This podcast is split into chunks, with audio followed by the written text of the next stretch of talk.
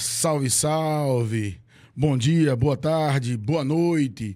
Sejam todos muito bem-vindos ao podcast mais sertanejo que você já viu. Aqui não tem chiado, o papo é reto, o papo é quente e a gente fala de coisa muito importante, de coisa muito, mas muito interessante mesmo. Chame professor Herbert Melo e ao meu lado, conduzindo esta nave que está decolando toda semana o nosso amigo, amado, querido Leozinho Lins. Salve, professor Ebert. Bom dia, boa tarde, boa noite para você que está nos assistindo, que está nos escutando. Estamos começando mais um Pode Falar. Hoje temos um convidado aqui da área da tecnologia, então fique por dentro da nossa conversa e também tenha muito mais acesso às novas tecnologias que estão surgindo. Queremos agradecer a nosso parceiro, a Pizzaria 88 Street, que está fornecendo aqui os nossos é, acervos de pizzas para os nossos convidados e para a gente. Muito obrigado pela parceria. É, você que ainda não conhece a Pizzaria 88 Street, Está aqui no canto o QR Code deles. Vocês podem escanear e pedir sua pizza enquanto assiste o nosso programa, ou você pode clicar aqui no link abaixo para pedir através do celular e degustar essa pizza enquanto assiste o nosso Pode Falar. Professor, sem mais delongas, vamos ao que interessa.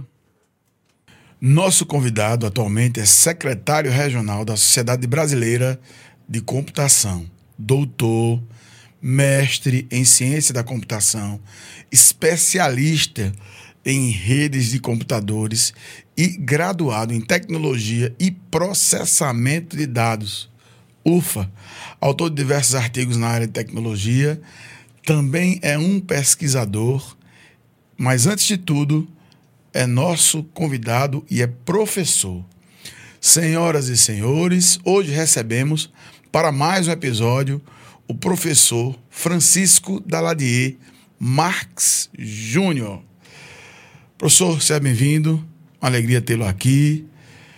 E aí você já vai se apresentar para o nosso público, para o nosso usuário, para o nosso ouvinte, para aquele que está lá acompanhando o nosso Pode Falar. Seja bem-vindo, viu? Vou parafrasear o nosso amigo Léo Lins. Boa, bom dia, boa tarde, boa noite a todos os espectadores, telenautas aí do Pode Falar. E também saudar o professor Ebert, meu colega de profissão aqui. Sou professor da Lade Júnior, do IFB Campus Cajazeiras, professor mais antigo da área de informática em atividade do campus, né?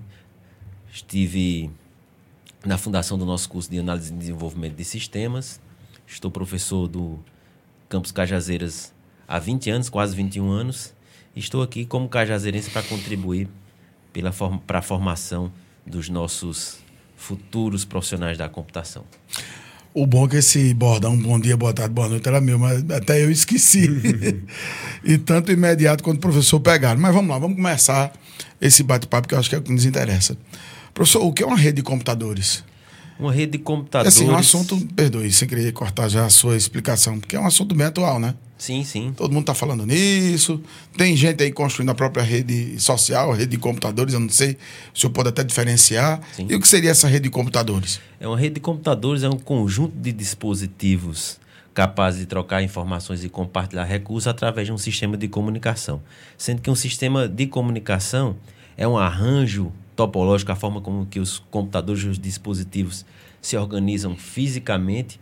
E claro que eles precisam de um conjunto de regramentos, como se fossem, por exemplo, a constituição dos computadores. E essa, e essa constituição, esses regramentos têm que ser em comum para que eles possam conversar, trocar informações e compartilhar recursos através da, do seu enlace físico, que pode ser através de um meio de transmissão cabeado ou sem fio. É porque pelo que eu entendo, então, a rede de computadores é, é a mesma internet.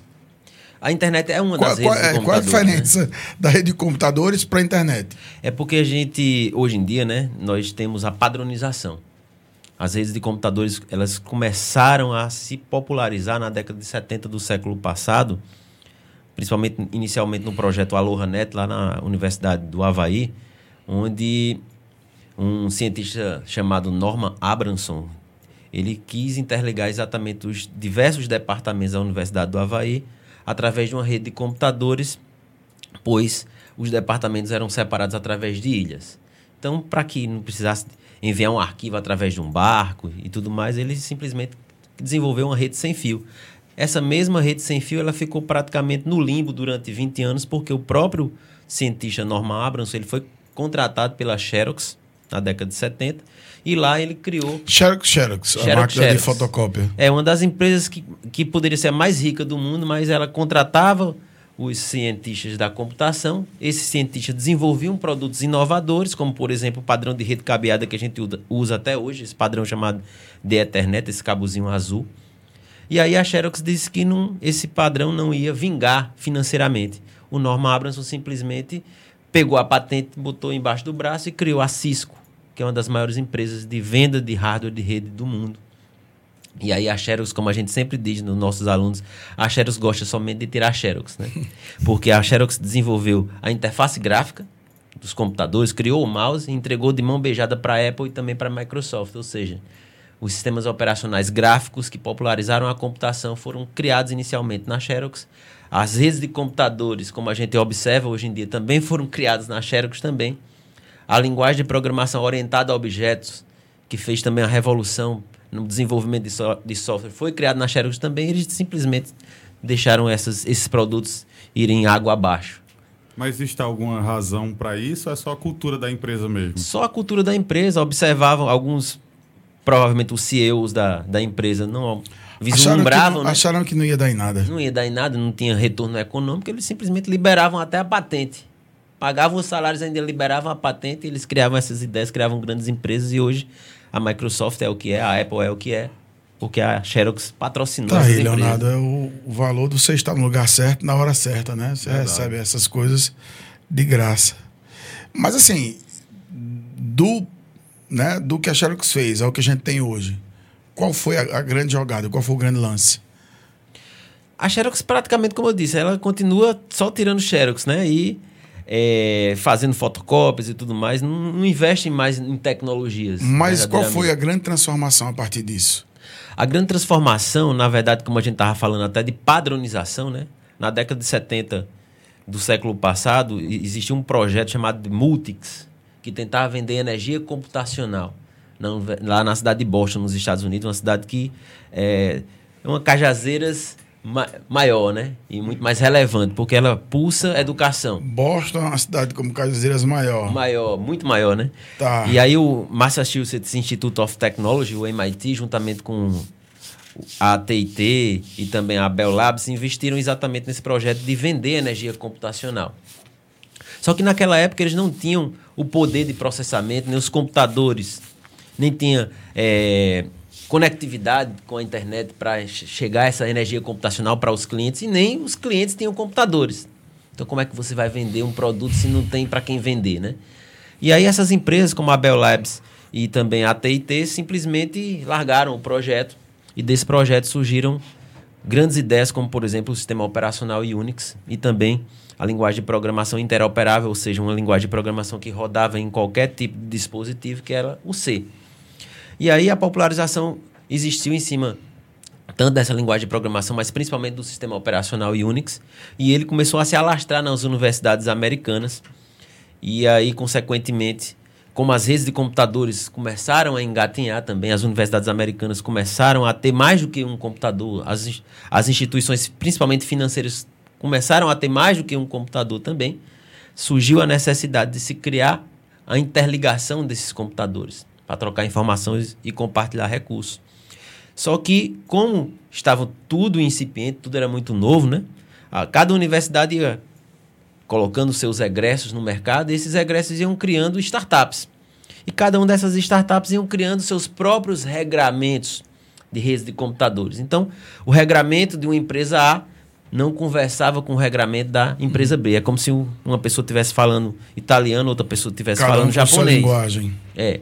Startup é uma empresa pequena, não é isso? Startup é uma empresa que tem uma ideia e coloca essa, essa ideia para frente, né? E o objetivo hoje em dia dessas startups é criar essas ideias e depois vender para uma empresa maior. Porque a gente ouve muito falar em startup agora. Não, Isso. não lembro né, dessa época. É, a própria Apple, né, foi fundada num- numa garagem de uma casa, né? A Microsoft também. Estilo um startup. Estilo, estilo startup. E aí, Chega por exemplo, investidor, bota dinheiro Isso. e a empresa escalona. Exatamente. E aí, o que, é que aconteceu?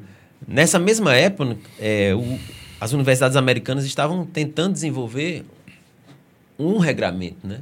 E esse regramento surgiu na Universidade de Stanford, na Califórnia, que hoje é utilizado na internet oficial, né? Esse regramento começou a, a oficialmente tornar-se a internet em 1 de janeiro de Era a, 1983. primeira, era a primeira rede de computadores, é isso? A verdade, a primeira rede, várias redes surgiram, né? Mas a padronização surgiu a partir do, da pilha de protocolos, ou arquitetura chamada de TCP/IP, né? Que são do- os dois principais protocolos que a gente chama de regramentos de, de redes. Todos os computadores que com- conseguem se comunicar, eles precisam de ter essa língua em comum, né? Então, se você está entrando na internet... TCP/IP. TCP/IP. Muito Transmission Control Protocol e Internet Protocol. Um protocolo para transferência de arquivos remotamente de forma confiável. De forma confiável que eu digo é que se a informação sai de uma origem, ela tem que chegar no destino e tem que ter uma confirmação. Só isso, não é que ela seja segura. Né?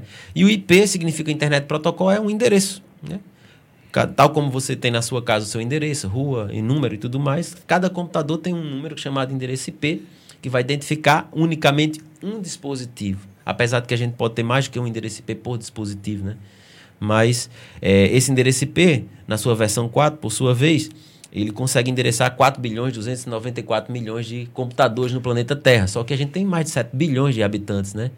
E aí, claro que houveram, ao longo do tempo, gambiarras fazendo com que esse IP nessa versão 4 funcionasse até os dias atuais. Mas ainda vai. A gente vai conseguir perpetuar isso daí por mais tempo ou tá com os dias contados já? Esse- esses dias contados, desde que a, da época que eu fiz faculdade, Que quando eu terminei em anunciando 1998, né? Eles disseram que estava com dias contados porque só tinha 4 bilhões 294 milhões, né? Mas até criaram o IP na sua versão 6, que consegue endereçar mais de mil endereços IPs por metro quadrado no planeta Terra. Então, o IPv4 mesmo assim funciona como uma gambiarra e está funcionando até os dias de hoje. Eu espero que ele funcione ainda por um bocado de tempo ainda. Se ele não funcionar, acontece o quê? Se ele não funcionar, ninguém acessa a internet, porque a condição mínima necessária para você acessar a internet é você obter um endereço IP. Na hora que você acessa uma rede Wi-Fi, a primeira coisa que quando você coloca uma senha e dá certo essa senha, você observa lá, obtendo o endereço IP. Então, quando você obtém um endereço IP, é a condição mínima necessária para você acessar a rede. Podem criar algo mais moderno que isso? O IPv6 é mais moderno, né? O, enquanto o endereço IP... É a mesma gambiarra. É, não, o IPv6 não- já não é mais gambiarra, né? Isso aí já dá para endereçar até formiga, de tanto, de- porque são 1024 IPs ou mais do que mil IPs por metro quadrado em toda a superfície do planeta Terra. Então tem oceano, tem tudo. Fala, minha nossa Então tem Senhora. endereço É, até é umas coisa, horas aí. né? Não tem problema em relação a mais endereçamento, não. E dá para se identificar o IP daquela pessoa de que usou aquele computador? Sim, de sim. né? Inclusive a. a, gente está na área dos haters, por exemplo, dos crimes cibernéticos, etc. Vai é bem, por aí? É bem fácil de, É de, de, de, de- de identificar isso, né? Até porque existe uma organização internacional sem fins lucrativos denominada IANA, que controla os endereços IPs mundo afora. E hoje em dia, muitas vezes você observa já assim, ah, você está em Cajazeiras, você está em São José de Piranha, você está em Souza. Por quê? Porque ele já coloca as faixas de endereço IP, que são endereços numéricos, né? São endereços de 32 bits. É, são quatro octetos.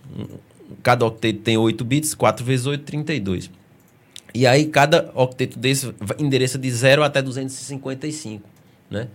E aí, através desses números, dá para se identificar qual é a cidade, qual é o estado que está o computador. Claro que tem como burlar isso, mas não é todo mundo que sabe fazer isso. Hum, me diga uma coisa, professor. O que é um hacker? Um hacker é, é um ser que consegue Um C. É um ser. É uma um entidade ser- espiritual. É um ser. Né? É um ser humano aí. Pode não ser mais nem humano, né? Pode ter sido programado também para isso, né? Para que consegue acessar sistemas devido ao seu conhecimento de redes, de sistemas e de hardware também. Ele consegue mexer com tudo só que no computador. Só no computador. O senhor é um hacker? Eu, eu, eu sou professor da disciplina de segurança de dados, né? É, eu- na nossa disciplina a gente ensina como atacar e como defender. A gente pode dizer que é hacker ou é crime? E porque existem dois tipos, tem vários tipos, né? O hacker que eu tenho o, o crack, cracker, então, hacker. O hacker e o cracker, né? O hacker é aquele que só invade o sistema e não quer tirar proveito do sistema. Ele só É um hacker bonzinho. É o bonzinho, é o que a gente chama de white hat, né? O, o chapéu branco. O black hat é o cracker, é aquele cara que acessa o sistema e quer tirar proveito, quer, quer vender um serviço. Então o hacker e o cracker estão no mesmo tem- nível. Estão no mesmo nível. Tem gente que entra mesmo só pra ver o circo pegar fogo, tipo assim, que não tem nada, mas só pra ver o caos. Isso, tem, tem, só para ver o caos. Inclusive, peço até desculpas aí de trabalhos passados. Inclusive, alguns alunos já invadiram alguns portais aí da região e me disseram depois, eu disse, olha, o objetivo não é isso, o objetivo era só você mostrar que tinha uma falha, né? Não era você expor a falha, né? Tem uma E é- galera que ganha dinheiro com isso, né, professor? Tem, tem uma Tipo galera. assim, o Google também paga, né, pra, pra quem identifica esses tipos de falhas. Sim, sim, sim. tipo, né? Google, os governos também, o pró- os próprios governos, eles têm hackers específicos para invadirem os seus concorrentes, né? Os seus O inimigos. professor da Ladier ensinou os alunos a fazerem a arte, fazerem peraltagem. Rapaz, é, a gente ensina a atacar e defender, né? Até porque a gente espera que os alunos consigam se defender de ataques. Inclusive, hoje, a própria internet vende um serviço, que tudo na internet hoje é um serviço, né? O Everything as a Service, o XAAS, tudo é um serviço na internet. Inclusive, nesses serviços tem a- o ataque a servidores, né? A negação de serviço. O que é a negação de serviço? É você atacar um determinado servidor, um determinado computador, do ponto que ele não consegue mais servir aos usuários. Então, quanto mais requisições, quanto mais é, pedidos eu faço a um computador, ele não vai mais me conseguir responder. Então, dependendo é, da quantidade de requisições, se vende um serviço como chamado de denial of service, ou a negação do serviço como serviço. Invadir um sistema financeiro é fácil? Não, isso aí já é mais complicado, né? Mas tem gente que consegue. Geralmente se faz engenharia social, né? Principalmente com pessoas que não têm um, um certo nível de conhecimento da computação, ligam para essas pessoas, se faz, se, se passam por pessoas de banco, de cartões de crédito, e aí dizem algumas informações específicas, pessoais daquela pessoa, principalmente pessoas de, da terceira idade, e aí eles conseguem obter essas informações, dão, A gente, dão a gente senha pode, e assim pode dizer que esse tipo de, de, de fraude é a mais comum Sim, dentro do, das fraudes que acontecem aqui no Brasil. com certeza. Porque quando o cara parar para pensar, inclusive fraudes pelo celular, né? De, de SMS, ligação, de sequestro, esse tipo de coisa é muito comum no Brasil. Então, eu acho que é uma Eu fui- extensão. Eu fui vítima de um chupa-cabra. Eu, se eu- é, é errado, o senhor me corrige. Me corrija, por favor. Eu- o meu cartão, coloquei, eles clonaram o cartão. Aí tiraram o que tinha lá. Inclusive, tem uma, tem eu, eu acho que tem uma falha, assim, bastante grave nesses cartões de por aproximação, né? Porque as pessoas A podem senha, fazer o, o chupa-cabra mesmo sem você perceber, né? Nem Chegou se você perto de você chegou com perto de equipamento. você com equipamento. Ah, isso é um assunto interessante. É verdade. que verdade. esse- eu não tenho esse cartão, não. Nem Pix eu tenho. Um dia desse me perguntaram, por que você não paga no Pix? Eu perguntei o que é Pix, né? Então, eu estou evitando os crimes cibernéticos, tecnológicos. Mas quer dizer que dá para fazer o chupa-cabra com só chegando perto da pessoa que tem um cartão Assim. de Ele faz a nota, né? A cobrança, chega Isso. perto e. E passa por perto e acabou. Tchau. Tchau. É porque Olha também é uma falha de segurança, né? Porque também não pede senha Não quando pede você senha. aproxima. Então qualquer pessoa, mesmo que sem sua senha, se tiver com cartão, pode passar ali o cartão e. Já tá liberado, né? ele. É só Tá liberado, contatos. exatamente. É só apontar lá e pronto. No futuro nós teremos mais crimes eh, igual, igual, iguais a estes? Vai Eu- piorar, vai melhorar? Crimes vão Porque sempre a molecada existir, aí né? tá. A sempre molecada, vai a existir. molecada aí. Existe, existe sistema seguro. Existe um princípio chamado princípio de Kerckhoff, que é um cientista holandês, que diz que todo sistema é culpado até que ele se prove inocente. Então, todo sistema foi feito para ser invadido. Eu tô Então, é. pensando nisso aí das redes sociais. Depois dessa aí, não é um bom negócio, não. É, porque você Todos tá. os dados de todo mundo lá dentro, né? Então vai, tecnicamente vai chegar um momento em que vão conseguir pegar esses dados, né? Certeza. Inclusive, né, todos os dados do Brasil estão expostos, né? É, Todos os cidadãos verdade. foram expostos, até porque existe a vigoração da Lei Geral de Proteção de Dados a partir de 1 de é, agosto último, né, de 2021. E aí os hackers, o que é que eles fizeram? Os crackers, na verdade. Eles pegaram os dados de todo mundo e expuseram, né? Inclusive tem um, um, um site aí chamado, se eu não me engano, vazou.net, se você observa se seus dados foram vazados ou não. Tem o teu número de telefone, CPF. Tá tudo isso dá dinheiro, professor?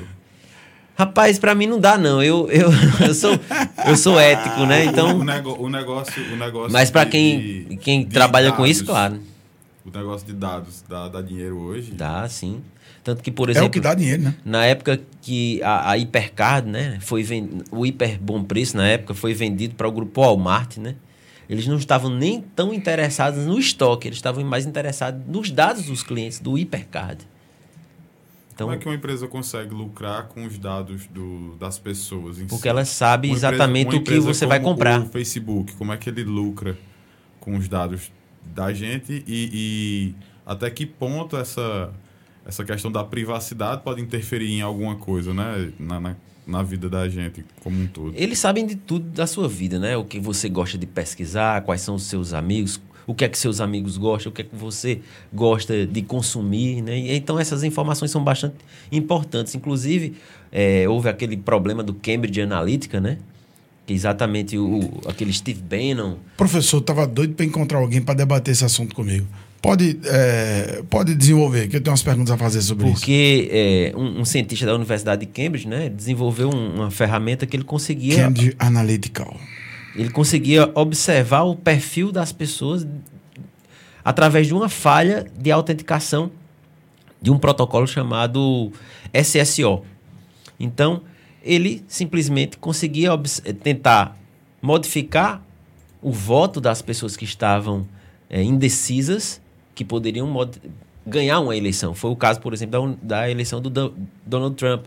Foi o caso, por exemplo, do Brexit, né? da saída do Reino Unido do, do bloco europeu. Eles sabiam que existiam algumas pessoas que estavam indecisas e sabiam também como explorar essas informações, colocando fake news Exatamente, porque ele sabia dos- dos- das preferências, dos dados, o que os, os amigos dessas pessoas gostavam, pessoas o que, é que ele curtia, o que, é que ele não curtia. Suscetíveis. Eles estavam mais suscetíveis. Eles pegavam uma informação interessante, importante para a pessoa, crucial para a pessoa, criavam uma narrativa, você falou engenharia social, que é a engenharia que vai do psicólogo né, ao, ao analista de comportamento. Então, eles criavam uma narrativa em cima daquilo ali, percebiam que você era simpático a uma causa, por exemplo, você era.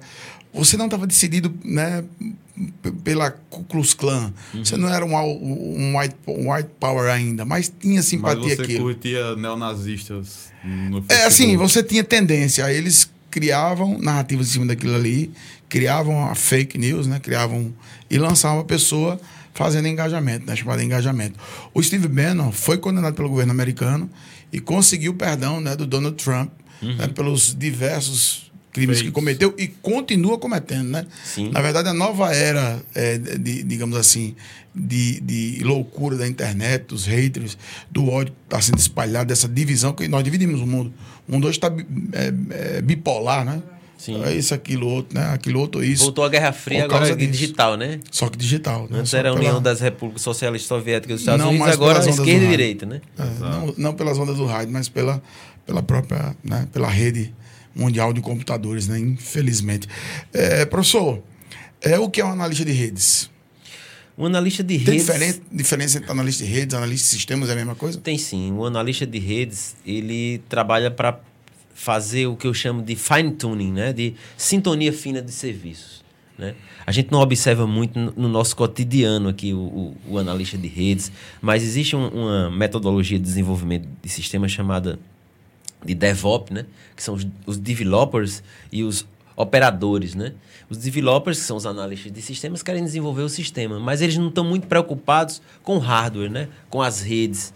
Então, se juntou esses dois profissionais para montar sistemas otimizados para a prestação de serviço para os usuários. Por exemplo, para aproximar serviços como Netflix, aproximar serviços como YouTube, Google, como se você tivesse dentro do servidor lá da, da Netflix aqui próximo de vocês. As próprias grandes empresas, elas quando observam que o tráfego é muito grande dentro de um determinado provedor de internet, elas simplesmente contactam o provedor de internet e dizem assim, ó, vou mandar um, vou colocar um servidor dentro do teu provedor. para aumentar a velocidade, para me melhorar a qualidade de experiência. Existe software que facilita isso? Tem como programar um, Tem, sim. alguma coisa para acelerar a gente, chama, o projeto? a gente chama isso de balanceadores de carga, né? Ele observa, por exemplo, se um determinado servidor determinada máquina virtual, né, que hoje em dia está na moda, esse é um conceito bastante utilizado de virtualização. Não é um conceito novo, mas é um conceito que está em voga. Está na moda, a virtualização. Então, eles observam, por exemplo, qual servidor ou qual parte do servidor que eles trabalham com microservidores hoje em dia também, né?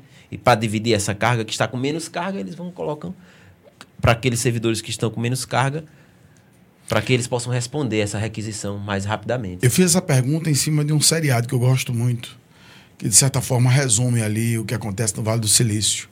É o Silicon Valley que conta exatamente né, a sacada de um, de um analista de sistema, acredito eu. Uhum. Ele consegue desenvolver um software que acelera, enfim, a questão de, de, de distribuir a, acelera tudo, né? Música, vídeo, tudo. Ele consegue, em um espaço pequeno, ele consegue facilitar esse caminho. Esse é o trabalho do analista de sistema.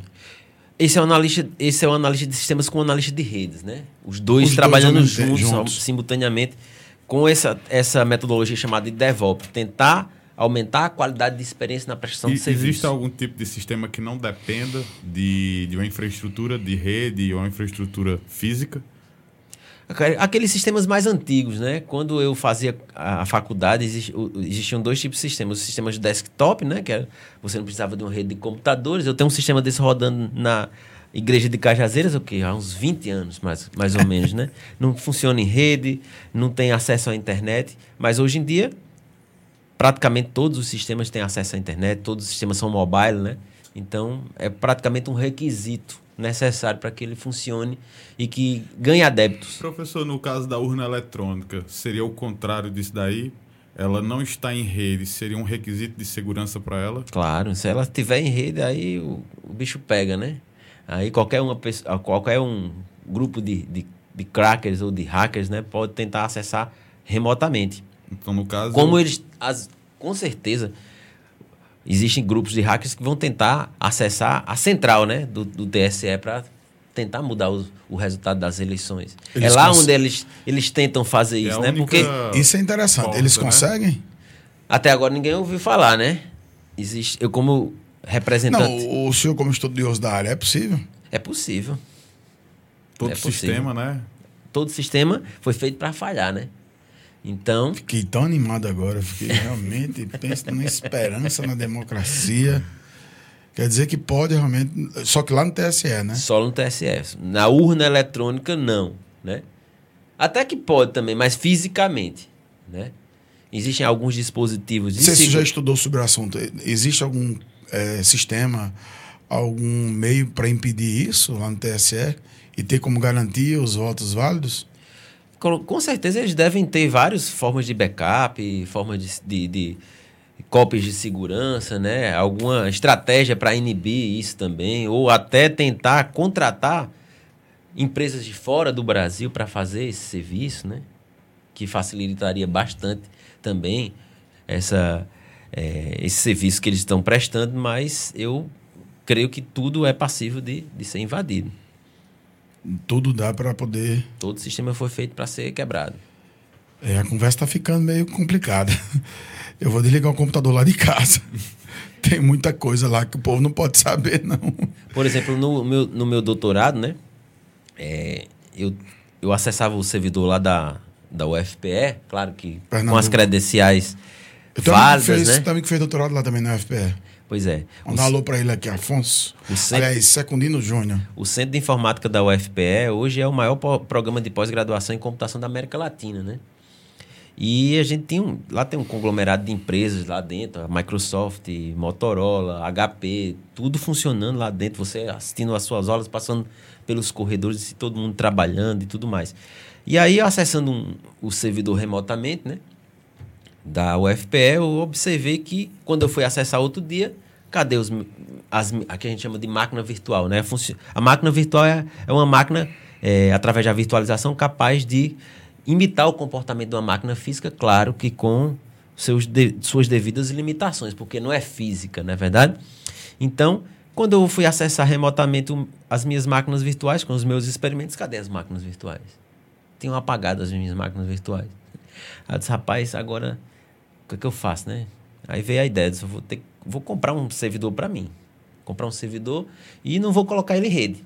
Eu quero ver quem é que vai apagar as minhas É, máquinas dá, virtuais. não dá. Tá lá, ele praticamente passou, digamos aí, uns quatro anos sem acessar a internet. Mas hoje ele tá, hoje ele tá online. Hoje ele está desligado por causa da energia elétrica, né? Ah. Porque ele gasta muita energia elétrica, né? Professor, e para quem está em casa, o que é um servidor? Porque a internet toda se fala em servidores, né? Mas o que é um servidor? Na verdade, um servidor pode ser tanto de hardware como de software. É uma, geralmente, quando a gente está falando de, de, de hardware, né, é uma máquina que tem recursos computacionais diferenciados em relação a esses computadores que a gente ut- utiliza no dia a dia, no cotidiano, que a gente chama de desktop. Né? Esse meu computador, por sua vez, quanto, enquanto um, um computador normal tem 4 GB de RAM, 8 GB de RAM, o meu computador tem 64 GB de RAM, né? E pode chegar até 256 GB de RAM. O lá da UFPE deve ter uns 10 TB de RAM, por exemplo. Certo? São computadores bem diferenciados. Por quê? Porque ele, ele recebe um número de requisições muito grande. Ele precisa de um poder de processamento maior para que ele possa exatamente entregar um serviço de qualidade. Porque quando ele não entrega um serviço de qualidade, o que, é que ele faz? Ele nega o serviço, como a gente falou anteriormente. E o que seria um data center? Um data center são vários desses computadores de grande porte, pensando como se fosse um computador só. Né? O que a gente chama de cluster computacional. É um conglomerado de computadores que a gente chama é, exatamente data center, funcionando como se fosse um só, mas eles dividem os seus recursos, compartilham os seus recursos para os diversos inquilinos, que são os tenants, né? Que é o que por exemplo o computação nas nuvens, provedores de computação nas nuvens, como a Amazon, como a Microsoft, como a Google, como a é, Hackspace, dentre outros. No Brasil tem isso. No, no Brasil tem isso também, só que poucos provedores brasileiros. Eu acho que a Local Web hoje em dia é um, um data center. né? Aí vem os de fora do Brasil também, a própria GoDaddy, a própria Amazon, né? Eles Então- têm umas nuvens, a, a computação em nuvem é exatamente a venda desse serviço sob, sob demanda para as empresas, porque que é que acontece? Antes as empresas elas tinham seus próprios servidores, compravam seus servidores, contratavam pessoas especializadas para operar essas máquinas.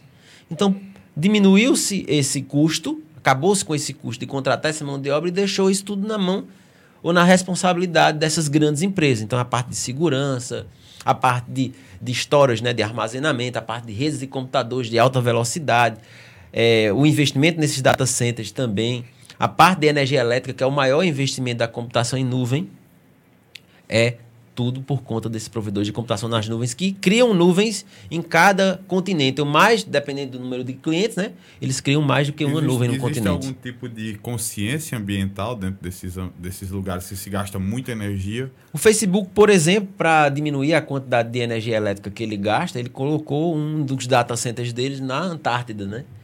Colocou uns ventiladores exatamente para os computadores, exatamente para não gastar tanta energia elétrica. que o- realmente o maior investimento é relacionado à, à energia elétrica. Pô, cara. E se falta energia? Aí eles têm um backup, né? Um data center desse aí tem o quê? Mais de 10 milhões de computadores funcionando como um só. É uma Cara, Matrix, Aí né? ele levou pra uma uma Matrix. Matrix. É, Aí ele levou pra Antártida e ainda teve que ligar ventilador. Muito Imagina aí, né? 10 milhões de computadores funcionando simultaneamente, né? Mas a Antártida é frio E pra como é, que, caramba, como, é que, como é que faz a comunicação do continente com Satélite, o resto não? do mundo? Fibra Satélite. ótica, né? Fibra, Fibra ótica conectada através de do, todos os oceanos. O fibra ótica ele é passado através dos oceanos, né? Satélite, como o Herbert falou, é inviável, é mais caro. é inviável porque usa? existe uma latência, né? A limita, é, é limitado. Uma latência de, de, de, de tempo entre as informações que vão até o satélite e voltam. Vocês já devem ter visto muito bem nas transmissões de Copa do Mundo, Olimpíada, né? Que Sim. os caras falavam e ficava Tem um o, delay. o delay, né? De um segundo. Então isso não acontece na, na fibra ótica, né? Comunicação, a gente já consegue chegar até 183 terabits por segundo na fibra ótica, né? É Significa o quê? Tempo real? Significa que você Uma pode trabalhar aí com, digamos aí, uns 100 vídeos de Blu-ray simultaneamente. Baixar o mais que. Não sei se são 100 ou são mil, mas é uma porrada de informação. Pô, cara, realmente interessantíssimo, viu? Aquele tem um projeto da, da Google, se não me engano, com balões na atmosfera. O que é que muda desses balões para satélite? Ah, o, o balão, a distância para para o, usuário é bem menor, né, do que você chegar na órbita terrestre, né? Quanto maior a órbita, maior o delay, maior o atraso. Entendi, Inclusive mas a é- Microsoft uma vez comprou, uma vez não, comprou, né, um sistema de satélite chamado Iridium, né, que é exatamente para vender um serviço de telefonia via satélite, porque a empresa investiu nesses satélites, não conseguiu clientes e quebrou. E a Microsoft foi lá e, e comprou. Até agora também não, não vejo como eles ganharam E- financeiramente com isso, não. Isso, é- essa ideia deles levarem internet grátis para o mundo inteiro, isso vai chegar o dia de. Era para ter chegado, né? Essa ideia eu acho já, realidade? já deve ter uns 6 a 10 anos aí que eles falam nisso aí, mas nunca mais eu ouvi falar sobre essa entrega desse serviço gratuito. Até, até porque a Google é um provedor de internet nos Estados Unidos. E é. É, eles vendem um serviço de internet lá também. Então, não vende pra cá por quê? Não tem interesse e tal. Pro- Provavelmente não tem interesse, provavelmente o custo Brasil não, não interessa para eles. já né? seria muito grande. O custo Brasil é interessante. Professor, E essa onda do, do 5G? Isso, exato. Rolou até o leilão essas- esses dias aí, essa né? semana da, passada. Isso, da concessão. Já tem até o 6G, né? Mas o Brasil agora que vai chegar o, o 5G. Eu, eu- vou perguntar, antes de perguntar o 5, o que é o 6G? O 6G é o- você trabalhar com o 5G de forma mais rápida ainda, né? Disseram que o 5G já é rápido o suficiente. E o 6G, É muito mais rápido, né? Digamos muito assim, bem. 10 vezes mais rápido que o 5G. Eu acho que o meu 5G. celular ainda tá no 2G ainda. Não, ainda não sei do O, o 2G. que é que impacta na vida das pessoas? Porque a gente já usa Eu sei que é a internet das coisas, né? O 5G é a internet das coisas. Vamos poder interligar tudo. Também, né? A- a- Conectar tudo, automóvel, televisão, geladeira, etc, etc. Imagina aí que cada dispositivo desse tem um endereço na internet, né? Aquela IPzinho, gambiarra, o né? IPzinho vai Já- continuar volta aquele fun- negócio funcionando com a gambiarra até com o, IoT der. também, a internet das coisas, até um dia que ele aguentar, ele funciona, né? Ele é escalável, né? É Uma das características bastante interessantes e recomendáveis para sistemas computacionais em redes é que ele é escalável.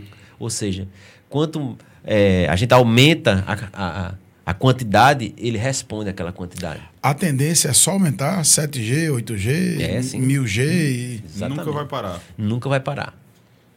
O que que faz isso? O que é que proporciona isso? É a qualidade do chip, é o chip, é o software, o que é? Eu, É um só conglo- para é um entender aqui. Na verdade, porque é um conglomerado, né? Você, como eu disse para você, existe um regramento, né? Esse regramento ele precisa ser obedecido. Então, se, por exemplo, se o seu, seu celu- celular ele é compatível com o 4G, ele só fala aquela língua do 4G. Ah, mas eu quero o 5G, então você vai ter que comprar outro dispositivo. E a infraestrutura também muda. A infraestrutura muda também. A Mas infraestrutura minha em relação à, frequ... à A faixa minha de pergunta é a frequência. parte técnica. O, o que é que, que, que eles modificam para acelerar? É, a nível de chip, a nível de quê? a nível de uma técnica chamada de multiplexação. O que é- significa multiplexação? É a capacidade da gente enviar e receber várias informações simultaneamente. Então, à medida que o tempo vai passando, eles vão desenvolvendo técnicas de multiplexação mais modernas. A, a- a- com software ou, ou com, Com os dois, hardware? com hardware e com software. Com software. né? Então, essa técnica, a gente, a gente é, quando a gente está trabalhando com, com transmissão de dados, a gente está trabalhando, por exemplo, com, com ondas eletromagnéticas, né? Então, a gente vai tentar ver a possibilidade de mandar mais ondas eletromagnéticas naquela mesma faixa de frequência, reutilizar a faixa de frequência, fazer com que aquela faixa de frequência não funcione somente, por exemplo, para um determinado prestador de serviço, mas para vários prestadores de serviço simultaneamente. Então são essas técnicas de multiplexação que fazem com que a gente consiga, por exemplo, enviar e receber mais informações simultaneamente. Dentre essas técnicas, a gente pode destacar uma chamada de OFDMA, Orthogonal Frequency eh, Division Multiplex Access. Isso implicará na inteligência artificial, por exemplo? Há a possibilidade de um dia desenvolvermos a inteligência, o, o- o IA? Tem, a, gente- a, gente, a gente já trabalha com rádio cognitivo, né? O que seria o rádio cognitivo? É você observar, por exemplo, se uma determinada faixa de frequência está, por exemplo, muito já utilizada, já utilizar outra faixa de frequência, por exemplo.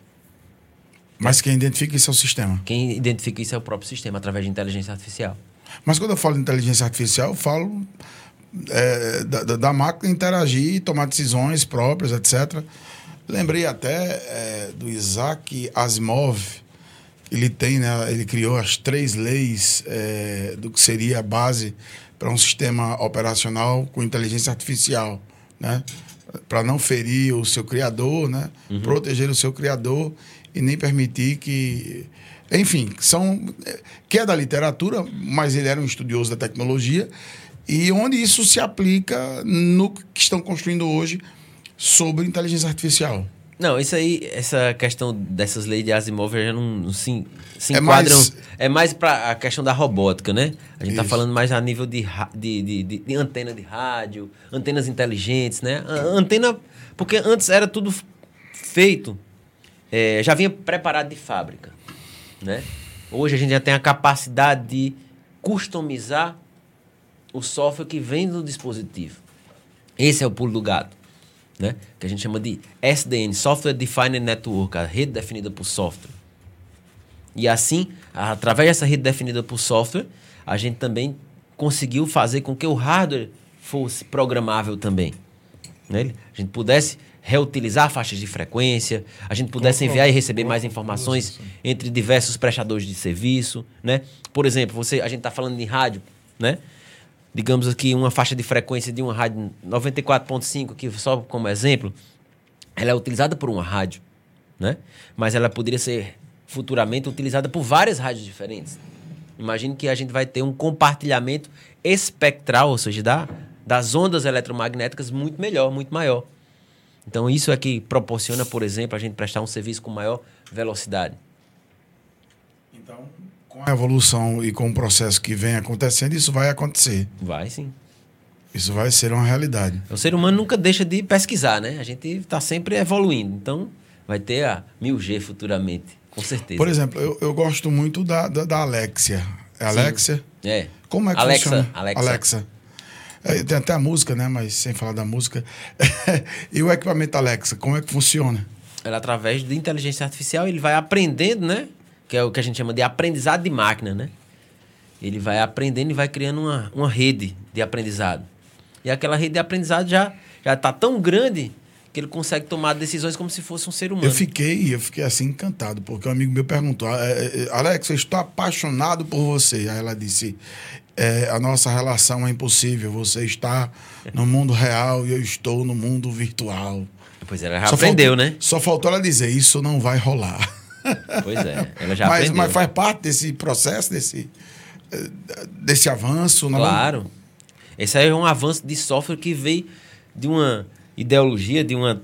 A inteligência artificial surgiu lá na década de 60, 50 do século passado e foi só evoluindo. Ficou no limbo por um determinado período de tempo, né? Até porque os computadores não tinham essa capacidade de processamento, de pegar informações, juntar essas informações e criar um, um conhecimento, né?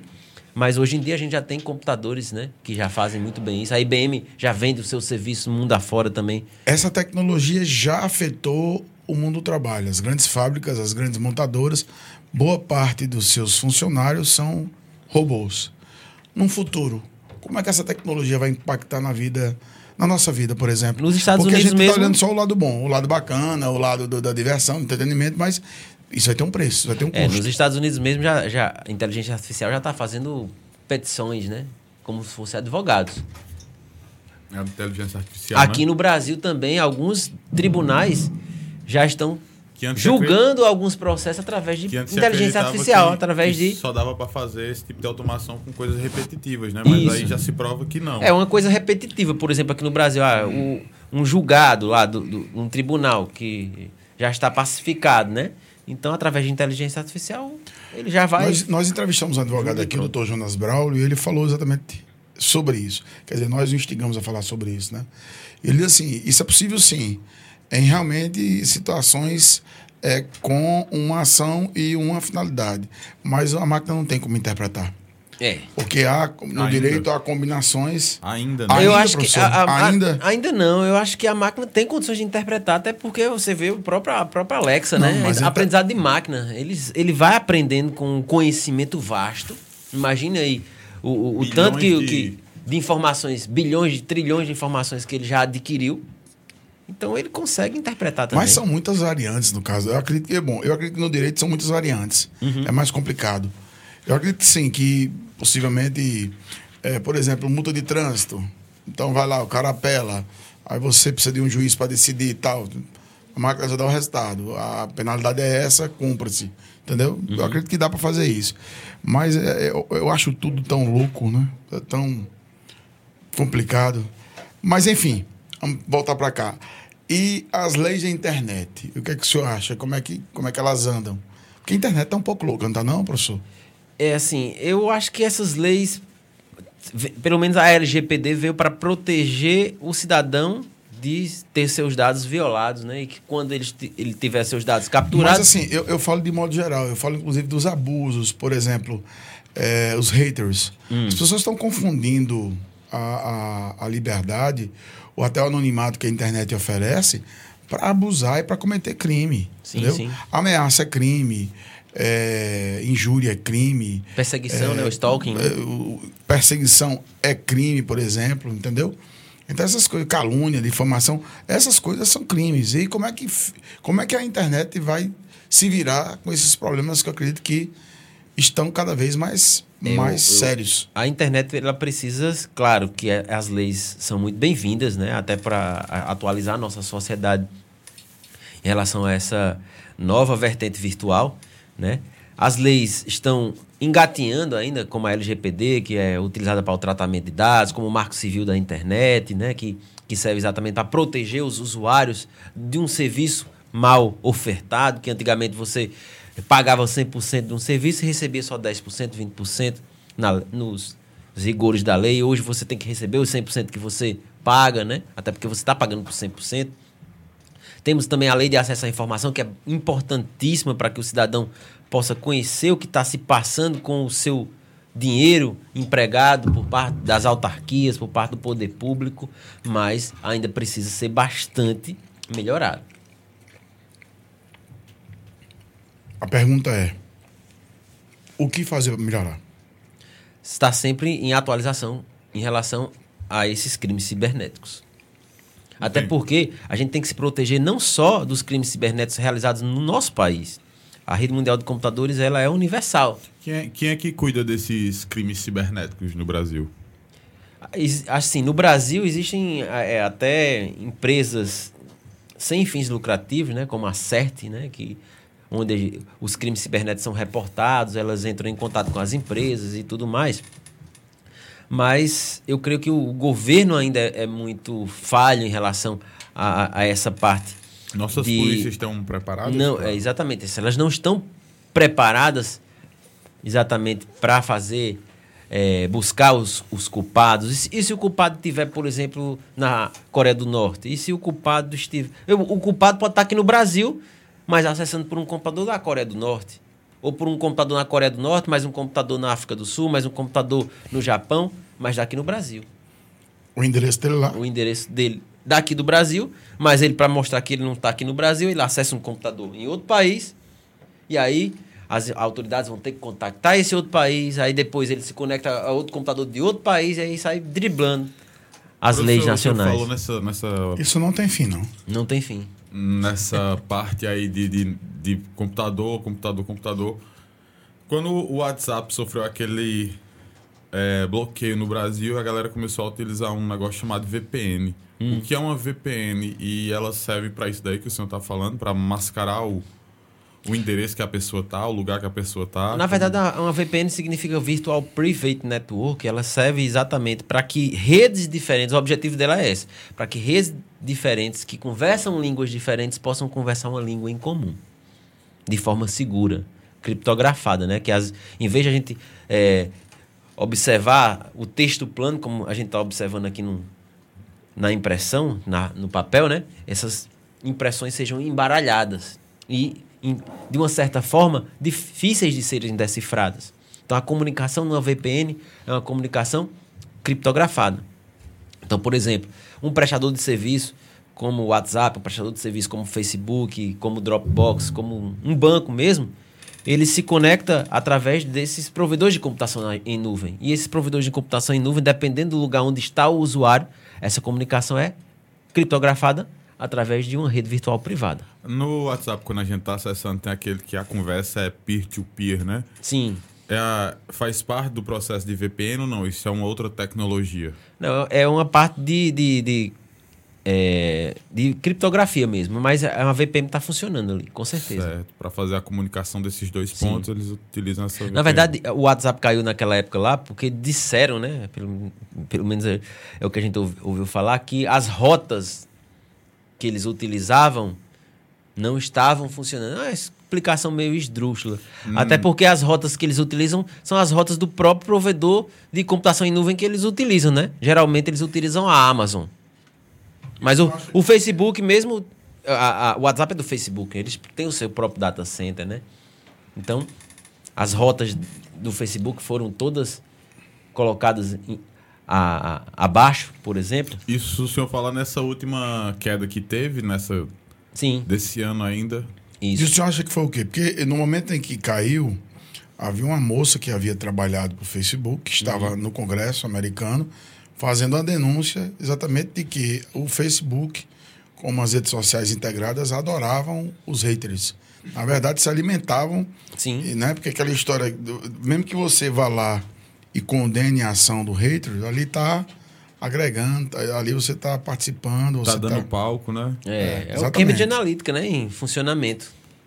Na prática. você Mas está, de certa forma... Você acha que foi boicote, coisa do tipo? Ah, Não, eu queria saber do professor o que Eu- poderia acontecer. Eu não. Provavelmente. Eu acho que não. Eu acho que são. Foi é, um ataque coordenado, com certeza, né? Sim, então um ataque. Ah, então pode ter sido um ataque de hack- hackers. Com certeza, né? Esse negócio de rota. Claro que o, o hacker também pode atacar os roteadores, né? Os roteadores são dispositivos que servem exatamente para buscar o melhor caminho ou o caminho mais viável para enviar a informação. Né? Pode ser o caminho mais rápido, pode ser o caminho mais viável, mas geralmente é o caminho mais econômico. Né? Então a gente dizer que- ensina na, na, na computação que existem vários e vários regramentos, vários protocolos, como a gente fala, né? Mas o protocolo principal é o dinheiro. Então, geralmente, as empresas, os provedores de internet, os provedores dos provedores são chamados de backbones ou espinha dorsal. Eles, em vez de buscarem o melhor caminho, o caminho mais viável, eles buscam o caminho mais barato. Quer dizer então que é uma guerra mesmo, né? É uma guerra Então, comercial, uma- com certeza. É um negócio invocado, viu? Eu não imaginei que poderia ter sido. que poderiam ter sido hackers ou crackers. Sim, certeza. Quer dizer que eles foram lá e na hora e pá, parou tudo. Está coordenado a algum país, como a Coreia do Os Norte. né? países, eles. A Coreia do Norte, para esse- você ter, uma, você ter uma ideia, só tem 1.024 endereços IP para o país inteiro, né? Então, para bloquear a Coreia do Norte da internet é É fácil, numa né? tacada. E- Eu acho que em Cajazeiras tem mais endereço IP. Tenho quase certeza que em Cajazeiras tem mais endereço IP do que na Coreia do Norte. Existe essas. Mas seria um essas- ataque da Coreia do Norte? Não, só um exemplo, né? Um exemplo. Pode Eu ser da acho a Rússia, a Rússia mais perigosa. a Rússia, o Irã, né? O Irã é um São país muito forte. potências nessas, nessas áreas de tecnologia da informação Sim, e, sim. e ataques cibernéticos. Tem um antivírus que é muito famoso, que é o Kaspersky, se eu não me engano o nome. Que Kaspersky, né? É, que ele tem um laboratório. Os, Kaspersky. os laboratórios dele são na Rússia, né? E eu tava assistindo um documentário sobre ele justamente sobre isso. Tipo, eles falando que a Rússia era um polo na área de segurança, que pessoas do mundo inteiro iam para lá para estudar a respeito de, de segurança da informação e tal. E ela tá envolvida naquele monte de coisa, né? Do, da, dos escândalos da, de, de informações falsas que elegeram Trump em 2018. Sim, inclusive, é, tem até um relatório do F, Com da, apoio. da, da, Com apoio CIA, do né? Putin. da CIA falando do, do- Na verdade, já acusando a Rússia desse- desses crimes cibernéticos, né? Ninguém colocou O panos famoso, quentes. famoso e-mail da Hillary Clinton. Na verdade, é, colocaram panos quentes em cima desse, desse problema aí. O próprio Trump colocou panos quentes. Tem até uma, uma, é, uma história que você pode até buscar na internet aí que uma empresa de antivírus da Alemanha, né? Um filho da dona da empresa criou o vírus, né? E descobriram que ele entregou o antídoto para a mãe, né? Para a empresa da mãe. Só a empresa de antivírus que Então, isso da mãe dele é quem Isso acontece na, na acontece indústria? bastante. da, do próprio antivírus trabalhar na, no criar o vírus próprio vírus, né? e, E, vender o lançar a antídoto. vacina. É. O senhor já criou um vírus, professor? Não, não. Não cria um vírus, não. Existem vírus diferentes que fazem coisas diferentes. Existe a- o que está na, mais na moda agora é o tal de ransomware, né? O Como? que é um Ransomware. São, ransom significa sequestro, né? Então ele Isso sequestra. aqui é o- naquela banda dos meninos da Inglaterra, tem uma banda dos Hanson, Hansons. né? Os Hansons, é. Eles sequestram Aí é o coisa dos computador. anos 90, viu? sequestram o computador, criptografam Cabeça todo o boa, sistema de arquivos, né? E aí, quem quer acessar o computador não vai poder acessar porque os dados estão todos codificados, né? Se você quiser descodificar e voltar ao normal, você vai pagar um resgate. Aconteceu com a JBS nos Estados Unidos, no Canadá e na Austrália. Passaram alguns dias sem funcionar, até que pagaram o resgate. Esse Hum, é, Nossa senhora. imagina, ter sido caro, uns 15 né? milhões de dólares, eu acho. Agora, e Eu já tinha raiva quando eu pegava um pendrive, aí tinha lá uns vírus safados que escondiam os arquivos. Eu fico imaginando um golpe de uma empresa desse porte, viu? pararam a, a, a- Ah. a venda, a produção de carne nesses, nas plantas, né? Que eles chamam as plantas industriais nesses três países aí. Porque foram invadidos. Foram invadidos, o sistema criptografado aí só funciona agora se pagar o resgate. E existe Ah, algum tipo de garantia que depois que você pagar vai ser liberado? Ou eles Não, vão na né? sorte? É, na Não, sorte, é né? chantagem, né, cara? É. Aí você Tá pode pagar criminoso, e ficar, é, você pode pagar e ficar lá Não esperando. honra, né? É. Geralmente eles, eles recebem através de criptomoedas, né? Hoje em dia, até para dificultar, até para dificultar o rastreamento. Professor, de como é que eles- funciona uma criptomoeda? O porquê é que ela garantia assim esse anonimato numa transação? Por causa da. O nome dela já de- tá dizendo, né? Cripto, né? Por causa da criptografia, né? A Qual a criptografia. infraestrutura que ela funciona? É só um arquivo? Como é? Eles têm, uma estrutura de, pra- eles têm uma estrutura de dados própria da criptomoeda. Eu não, não é a minha praia trabalhar com isso, eu nem, nem invisto em criptomoeda, mas eles têm uma estrutura de dados própria para isso, né? É um mercado bastante pujante e também bastante cheio de, de, de crimes cibernéticos, né? Tem uma bilionária russa aí que saiu. Bilionária porque ela pegou o dinheiro Não, do povo e aqui fugiu. Nun- Ninguém mais viu essa Aqui no Brasil também, acho que do lado de Goiás, matéria Aqui recente. também, eu acho que todo canto tem, né? O faraó agora Ah, foi. esse aí. E a esposa dele era venezuelana, era o cérebro da. da- da- Minha nossa senhora. É um problema. Mas isso é pra quem tem dinheiro, né? É. É, particularmente Mas, não. mas tem Tá, a muito- cotação tá altíssima, né? Tem do- muitos governos que estão estudando fazer suas criptomoedas. O Japão é um deles. Eu acho que que- quem começou a, a pensar em criptomoeda foi a própria Rússia, né? Que ele passou por vários períodos de sanções aí, na época até do, do Putin, né? O Putin já tá quase 24 anos no poder, vai chegar até mais do que isso, né?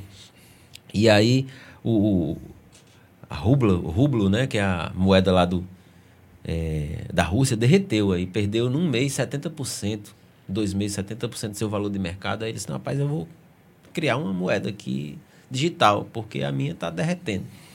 E aí se alastrou. Até para tentar barrar o dólar, né? É, realmente. E o, o- principalmente o Bitcoin, né? Ele deu uma subida que deixou uma galera muito, muito rica Muito nos rica. Estados Unidos. E né? aqui também no Brasil. E aqui também no Brasil. Certeza. Agora tem uma parada que eles colocam que é que todo mundo coordena, né? Tipo assim, todo mundo é como se tivesse a, car- a caderneta e todo mundo verifica quem faz essas transações. Então por isso que garante é, aquele valor real, né? da- das A lisura da movimentação. Isso, exato. Então todo mundo é responsável por um fragmento dessa transação, né? Desse, dessa segurança. É, na, na- na segurança da informação, a gente chama isso aí de uma. Como se fosse assim, uma- a confiança de todos, né? A confiança de todos. Todo mundo se confia. Né? Todo mundo é um sistema de anarquia, né? Verdade, exato. Ele é totalmente descentralizado, mas ao mesmo tempo existe uma regra, né? É um modelo que a gente chama de modelo de anarquia. Todo mundo tem que confiar em todo mundo. O futuro será que vai ser da criptomoeda? Quem sabe, né? É tem muita gente que não confia. Eu mesmo, eu sou da área, não sou muito adepto, não. Oscila muito, né? Tipo, é um negócio muito. Porque, como não tem uma centralização, é a esmo, né? Você vê que o cara lá da Tesla, por Uhum. causa de um tweet, fez com que a moeda subisse, depois ela despencou. Tá entendendo? Ou seja, o cara falou, lucrou e depois ela caiu. Então, um negócio assim que, pra quem é um pequeno player, Só quem pode. perigoso, né? É, hoje já estamos na era dos trilionários, né? Não é, rapaz? O que é um- um- Uma aberração. uma aberração, né? né? Você tem um. Infelizmente. uma Professor, concentração, é, ética na internet. Eu lembro de uma situação que foi com a Carolina Dickman. Uhum. Inclusive, nasceu a lei, né? Carolina Dickman. Ela teve a privacidade, a privacidade dela violada, foi chantageada, Uhum. e aí, enfim, foi a termo. E nós não tínhamos leis né, que, que fossem próximas, um código civil ainda decadente em relação a esses crimes cibernéticos. Como é que a gente vai fazer para resolver essa- essas coisas? A gente precisa estar sempre em atualização das nossas leis, né? Imagine aí que todos os dias a gente precisa de, no técnico celular, levar os nossos dados, né? E muitas vezes o celular deixa de funcionar e você tem umas fotos lá que você não queria deixar elas compartilhadas e tudo mais. Foi o que aconteceu com a Carolina Dickman, né? Nem sempre é um hacker que invade o seu computador Pode ser um celular. mané qualquer. Pode ser qualquer pessoa que você vá colocar o seu celular para consertar, né? E ele só sabe consertar celular, mas ele sabe ver as fotografias. né? Exatamente. Esse é um problema gravíssimo, né? Então tem a ética profissional. Porque assim, né? e essa internet é acessível. Porque a gente sabe que existe outra internet. Inclusive, eu vou lhe fazer a pergunta sobre ela. A chamada Dark Web. Porque, segundo consta, tem de tudo, se vende tudo, se faz de tudo. É, inclusive, diz que a nossa internet, bom, pelo menos o que eu, até onde eu sei, é a pontinha do iceberg. E o mundo mesmo da internet está lá embaixo, né, na Dark Web. O que é a Dark Web? Como ela funciona? É, É uma rede alternativa. eu tenho impressão que um amigo meu falou que você só consegue entrar pelo torrent. É, não sei se Na é. verdade, não é, não é. É o Tor. É o Tor. Tor é um servidor, né? Por que torrent? É, Não, to- torrent é, é um só servidor. a expressão. Não, não, torrent é uma forma de você compartilhar os arquivos. Certo, certo, É. certo. E Tor é uma rede que proporciona a criação de uma deep web, né? Uma web criptografada, uma web onde você vai navegar sem ninguém ver os seus rastros. Diferente, diferente da web tradicional, onde a gente tem os cookies, né? Que são biscoitos em, em, em português, né? Onde esses cookies, na verdade, armazenam informações seu, da sua navegação. E aí aparecem os nudes. Não é nude, não. É, é- tem um G no meio. Que são exatamente tipo assim: ah, você está querendo pesquisar sobre um tênis, então vou colocar só, pro, só tênis aqui para você ver. São impuls, é uma impulsionada para você comprar. Né? Então, na Deep Web a gente não tem isso. Não tem cookies, você vai navegar de forma anônima. É por isso que lá tem de tudo. Né? Vendem drogas. Tudo. Lá tem de tudo. Tem lá o cara que dá o preço para matar alguém. Exatamente. Alguém Tem que pedofilia. alguém para tentar invadir um governo federal, invadir um sistema de um presidente de uma república, um, um deputado, um senador. Tem pedofilia, tem, Tem as coisas bizarras, tem tudo. Que na web também normal tem, né? Tem Aí- de todo não, jeito. aí Só que senhor- lá você vai navegar de forma é o senhor, anônima, eu né? Não sei. Lá você vai navegar de forma anônima que esses cookies não vão ser armazenados. Né? Esses cookies são Mas bastante existem, perigosos. existem formas de das pessoas ainda conseguirem chegar até essas pessoas ou não? É, um, é uma rede totalmente É segura? terra de ninguém, né? Não, tem. Ou a- as- Todas as redes têm como você chegar numa determinada pessoa. Até porque você, primeiro, Mesmo na Deep Web. bem já dito pro web. Por quê? Porque você vai se conectar a um servidor Tor, né? Então, o cara pode simplesmente, o governo pode simplesmente chegar lá e. Um, um onde é que estão esses servidores Tor? Estão localizados no mundo inteiro. Então, o governo pode, claro, com suas leis e tudo mais, pode chegar num, num desses servidores Tor aí e tentar ver a possibilidade de buscar essas informações. Até, até porque Mas todo não- mundo tem um endereço IP. Não vai, ninguém vai fugir disso. Mas não, é Mesmo- uma, co- mas não é uma contradição, não, porque na verdade, assim, é um. Segundo, é, é, é, vende-se essa imagem, que é terra de ninguém. Tem todo tipo de contravenção, todo tipo de crime. Todo o sistema foi feito para ser invadido. É, Ah, Inclusive que- a Deep Web. Não Mas por tem que governo nada- nenhum toma providência quem em vai relação a invadir isso? é o governo. É, quem vai invadir o go- e os governos fazem isso ah, Só- na cara dura. E tem governo como governo coreano, governo iraniano, governo americano mesmo, governo britânico. Eles investem em agências de segurança. Ah, o professor Weber tem um celular X, então nesse celular X aqui tem uma falha, eu quero invadir aquele celular. Então eles vão tentar invadir só aquele. Ou eles compram de um grupo de hacker russo, ou um grupo de hacker iraniano, ah, aquele celular da Samsung, né? Ou os- celulares mais populares. Então eles já compram de grupos de hacker essa solução para invadirem um determinado celular, um determinado sistema. Então, os próprios Quando- governos incentivam a fazer você- isso, mas dizem pra gente que são bonzinhos sempre, né? Quando você baixa um software pirata, existe riscos de, de vir algum tipo de programa desse- dessa natureza? Por exemplo, quando a gente baixa o, o torrent, né? Dentro de um... De um Até de um nos, ambiente. nos pro- nos programas que não são piratas tem esse risco, né? da indústria tem, tem risco da gente ter um, Claro, um vermezinho lá dentro. com certeza. O próprio o, o Windows é uma caixa preta, né? Ninguém sabe o que, que ele tá fazendo ali por dentro, né? Se ele tá enviando. A gente. Ah, a gente pode saber se ele tá enviando os dados para alguém, né? Ou qualquer computador, qualquer celular. A gente pode colocar um software lá no meio que ele captura essas informações todas, né? Por isso que eu digo aos meus alunos que quando eles começam na disciplina que eu ministro, a disciplina de redes de computadores, eles, mesmo que eles tenham um conhecimento anterior, tenham feito um curso técnico em informática, eles chegam na disciplina com uma visão e saem da disciplina com outra visão. Ele sai desconfiando de tudo. É. Professor, foi isso que o Snowden fez? O Edward Snowden? O Edward Snowden ele jogou no ventilador, né? O Edward Snowden ele simplesmente foi o whistleblower, né? Que eles chamam- em inglês que se chama assim, que a pessoa, o, o dedo duro, né? Na época que o governo americano estava bisbilhotando a vida de todos os outros governos, inclusive o nosso, né? Inclusive a Angela Merkel, inclusive a época a Dilma Rousseff também, que utilizava o telefone sem ser criptografado na, nessa época, né? E aí, consequentemente, ele disse: "Olha, o governo americano tá bisbilhotando a, a vida de todos esses governos aí, tá querendo buscar essas informações. E era o bonzinho da história, né? Que fazia isso, o Obama. é um contrassenso, né? Então ele vive na Rússia hoje, né? O Snowden. O yes, Snowden. I can. Sim, nós podemos. Podemos invadir a sua vida. Podemos investigar todo mundo. O Wikileaks está ligado a isso também?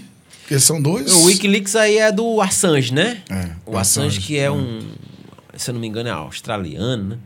Que, que viveu a vida fugindo do pai, né? Que, que queria matar a mãe e tudo mais. Ele viveu a vida fugindo e criando formas de se de fugir. Aí ele incorporou isso na vida dele como matemático.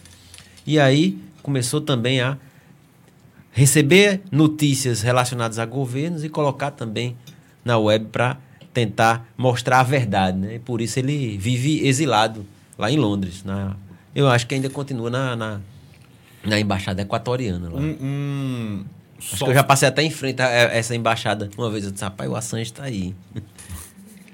Um software livre, ele tem níveis de segurança a mais do que um software desse privado, que você não consegue ver o código dele. Tem sim, exatamente por isso, né? Porque a gente está exatamente Existe observando né? o código-fonte, como é que ele foi desenvolvido. Já a caixa preta, a gente não consegue ver o que a caixa preta desenvolveu. Mas mesmo a gente não sabendo o que ele desenvolveu, a gente consegue saber o que eles estão enviando e para quem. Se a gente colocar softwares como, por exemplo, o Wireshark, que é exatamente um aplicativo de, de captura de tráfego passivo, né? Você vai conseguir observar tudo que está saindo e entrando no teu computador. E lá você vai observar se está mandando dado para a Microsoft, se está mandando dado para o governo americano, para o governo brasileiro. Então, se você quiser observar isso, você pode fazer em qualquer computador. Tem como você interceptar um, algum arquivo que está sendo transferido numa rede, mesmo, por exemplo, a gente se conecta numa rede Wi-Fi de um shopping. Hum. Uma pessoa pode atravessar, vamos dizer assim, minha conexão ou não? Aquele dali é criptografado também e... Depende, né? de Porque, até rede- porque a, a rede Wi-Fi tem um pro- vários protocolos de, de segurança, né? Mas todos eles são falhos. Inclusive o, o mais novo, que é o WPA3, né? Todos eles têm falhas de segurança. Então, aquela, Então é aquelas, passível, sim. Aquelas internets que WPA2, WPA normal... Então, na minha aula, por exemplo, o aluno sabe como quebrar uma, uma rede Wi-Fi. Tem um- uma atividade que é exatamente essa, né? Ele quebra a rede Wi-Fi da casa dele mesmo. Eu ensino para ele como é que se faz. Sei, da casa dele. É. Mas aí eu peço para ele fazer da casa dele, né? E aí ele, eu mostro como se faz e depois ele mostra como, como ele fez na Os casa dele. resultados. Ó, eu quero que a sua senha seja o seu nome. Aí ele mostra, faz o printzinho lá. Foi então ele não consegue fazer com a casa do outro, não, né? Se ele quiser, ele consegue também. Professor, o senhor está me deixando numa situação aqui difícil. Quer dizer que ele pode fazer isso? Pode. Isso não é antiético, não? Isso não é... É. antiético, só para mostrar para ele como atacar e se defender. Quanto maior a sua senha, né, a sua senha da sua casa, mais difícil, mais tempo ele vai levar para quebrar essa A senha. minha tem quatro letras. Então aí o errado tá você. Não É. tá o rapaz que tá querendo invadir, não. Ele tá fazendo a função dele, né? Cara, ele vai trabalhar, plantar É. uma roça, meu amigo. Mas você pensa que isso é fácil? Isso requer muito estudo para poder invadir alguém. Não, eu já tô já fazendo o curso do professor. Sinceramente, que assim. Porque tem coisa que ele tá dizendo que eu pensava que era só teoria, só coisa de cinema. E não é, ele tá dizendo um monte de coisa interessante. É complicado. Quer dizer que qualquer um pode chegar lá em casa e tomar meu, meu Wi-Fi. É, pode usar a sua Wi-Fi sem pagar. O que é, assim, Wi-Fi e Hi-Fi? Wi-Fi significa Wireless Fidelity, né? um consórcio que foi criado. Como eu disse, a- as redes de computadores praticamente começaram lá em- no final da década de 60, início da década de 70 do século passado. Mas as- e começou com a rede sem fio, um projeto lá, Aloha Net, da, do Havaí, mas ficou 20 anos no limbo. O que se popularizou mesmo foi a rede cabeada, né? E aí o que, é que aconteceu? As redes sem fio, os fabricantes de hardware de rede, os, os pl- grandes players de telecomunicações se reuniram, fizeram um consórcio e criaram o consórcio denominado de Wireless Fidelity na, em 1991. Que eles estavam procurando exatamente uma faixa de frequência que não fosse utilizada por outras aplicações, né? como, por exemplo, a faixa de frequência da, da polícia, a faixa de frequência das rádios, as faixas de frequência da televisão, do- do- das ambulâncias, para que. E outra, que eles conseguissem enviar as informações e não prejudicasse a, a saúde humana e com uma boa velocidade. E aí surgiu o padrão Wi-Fi. Hi-Fi significa alguma coisa relacionada à tecnologia. É só em relação à tecnologia. Só relacionado à tecnologia. O Wi-Fi é Wireless Fidelity. E aí esse padrão que começou com, com 1 megabit por segundo de velocidade, hoje já consegue chegar a 10 gigabits por segundo. Mas ainda não é o ideal, né? Eles aconselham ser por cabo mesmo. É, se você vai prestar o serviço, não é ideal você prestar o serviço via Wi-Fi, não. Um tempo vai, isso vai evoluir. Pode até evoluir, mas eu não, não, estar ac- não- eu não acredito, como cientista da área de redes, que você, como prestador de serviço, deixe de prestar o serviço com a conexão cabeada, que é muito mais confiável. No caso, a fibra ótica. No caso, a fibra ótica. Qual foi a revolução que a fibra ótica trouxe para a internet, de modo geral? Velocidade, né? Velocidade, velocidade. e confiabilidade. Você consegue en- Como é enviar... que funciona a fibra ótica? Fibra ótica trabalha com um fenômeno chamado de refra- refração total da luz, né? Ele consegue enviar os dados através de luz. Então existem dois tipos de fibra, a fibra chamada de monomodo, que, as que a luz vai em linha reta, né? Consegue chegar numa, é, até 150 quilômetros sem interferência. Por exemplo, essa rede que a gente está observando aqui, o cabinho azul Ethernet, só chega a 100 metros. Acima de 100 metros ah, existe um fenômeno físico chamado de atenuação, ou seja, vai diminuir a potência do sinal. Nas redes de fibra ótica, se ela for uma rede monomodo, que essa luz vai em linha reta, a gente vai chegar até 150 km para começar a ter atenuação. Imagine isso aí, por exemplo, no oceano, né? Vai ser interessante utilizar isso aí. Não seria interessante você utilizar um tipo de cabo desse que a cada 100 metros você tem que aumentar a potência do sinal. Imagine-se que a gente ia ter que gastar mu- muito dinheiro em relação aos dispositivos. Apesar que os dispositivos de fibra ótica são dispositivos caros, né? Porque a gente tem que transformar os bits em luz e vice-versa. E de se transformar. E, E aí, consequentemente, a fibra ótica, o que, que é que fez- essa nossa que é dobrada, dobra, dobra, dobra, dobra, deixa no Mas não computador. tem problema não. É, não é interessante você colocar no sol, né? Porque aí vai ter um fenômeno chamado de ruído térmico. Em que às vezes tem bastante, né? Mas na fibra ótica esse, esse fenômeno não acontece, porque o problema é a luz, né? Ela também não Isso é sofre nenhum tipo de interferência Não tem magnética, interferência. nada. Não tem interferência. Esse é o grande diferencial da fibra ótica, né? Porque esses cabos de cobre, se você tiver eles na transmissão, eles podem até conduzir a eletricidade, né? Sim, se, se esses cabos não fossem, porque a gente chama isso de pá trançado, né? São vários cabos dispostos de forma helicoidal. Se eles não estivessem dispostos em forma helicoidal, eles formariam uma antena e não conseguiriam enviar essas informações através desse tipo de cabo. Quanto mais eles estiverem enrolados, melhor. A fibra ótica não, a fibra ótica tem que estar na linha Aí retazinha dele lá. existe um tipo mono... Monomodo e multimodo. A multimodo, a, a, a- luz vai ricocheteando na parede do núcleo, né? Ela tem uma velocidade menor. Tem uma caso. velocidade menor e o alcance também é bem menor. Então, no caso, ela já está fora de, de, de uso ou não? Ela ainda continua Ela é mais usada? utilizada em redes metropolitanas, né? Ou redes. É mais barata, então. A Mais- solução bem mais mais, barata. barata. Na verdade, o, o preço da fibra é praticamente o mesmo, né? Caiu tanto o preço, né? Devido à popularização, que o preço da fibra monomodo e multimodo é praticamente o mesmo. A diferença é mínima. A diferença de um e outro vai, vão ser os dispositivos que vão fazer a conversão de luz para bi, binário, né? Para bit.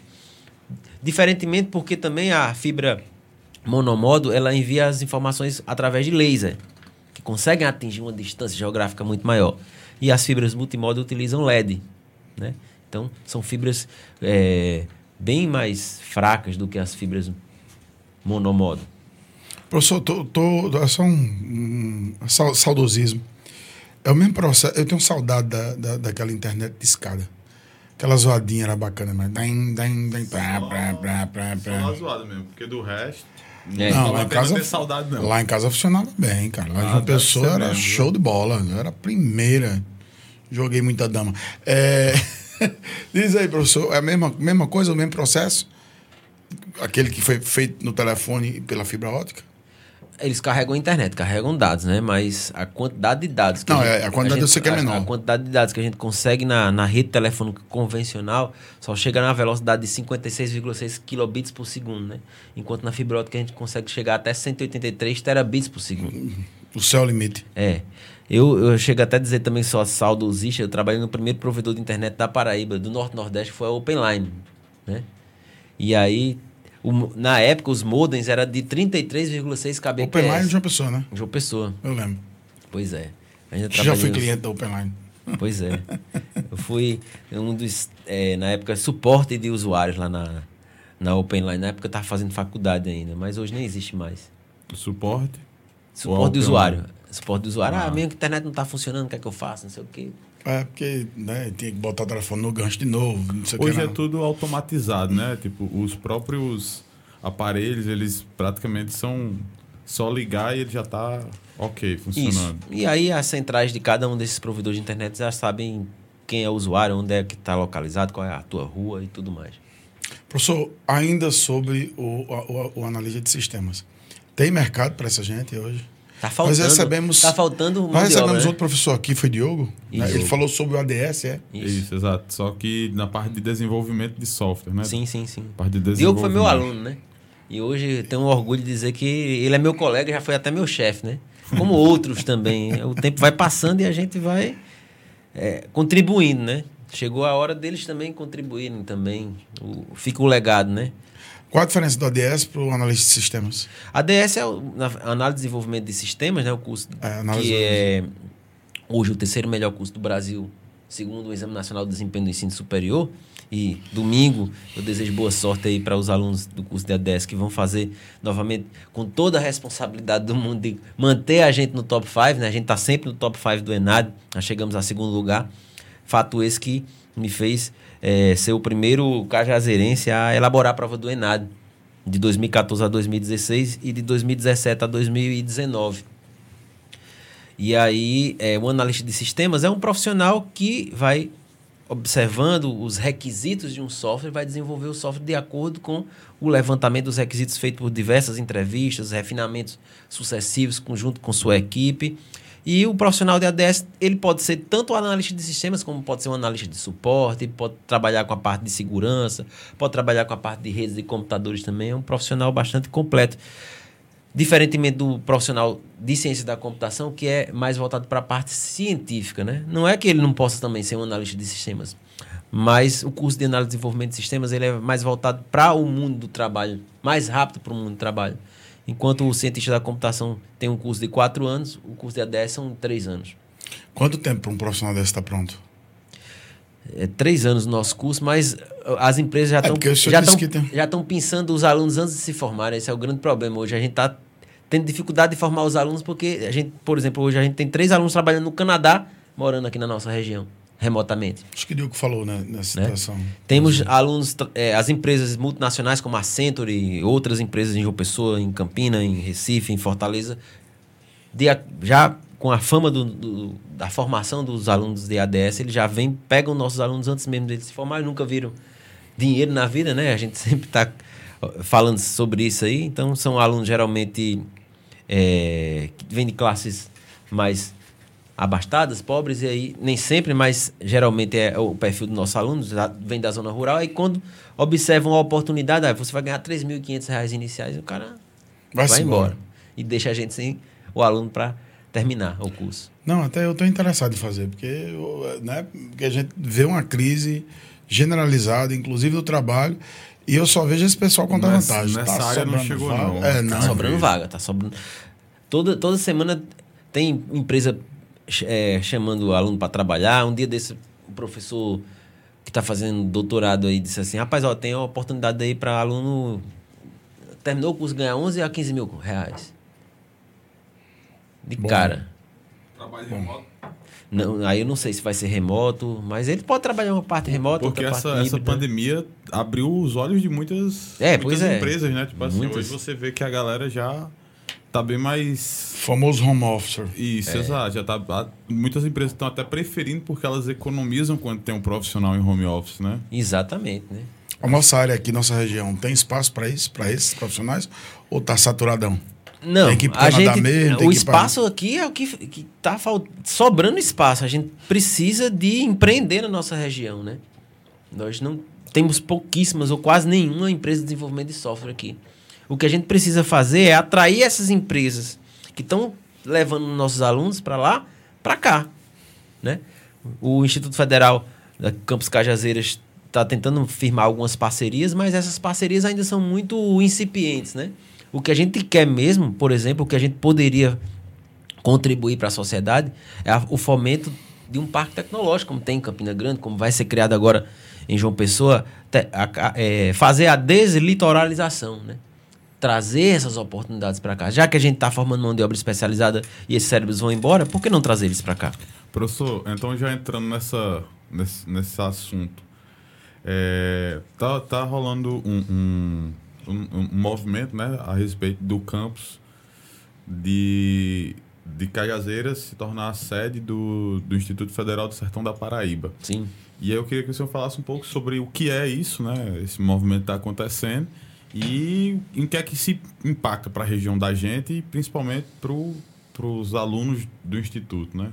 Pois é, então como eu falei anteriormente, né, eu estive em Brasília de 2014 até 2017, e aí a gente teve essa ideia exatamente de trazer a tomada de decisão para a nossa região, né? Porque a gente observa que é, existe um processo natural de os professores passarem no concurso para cá, para o interior da Paraíba, né?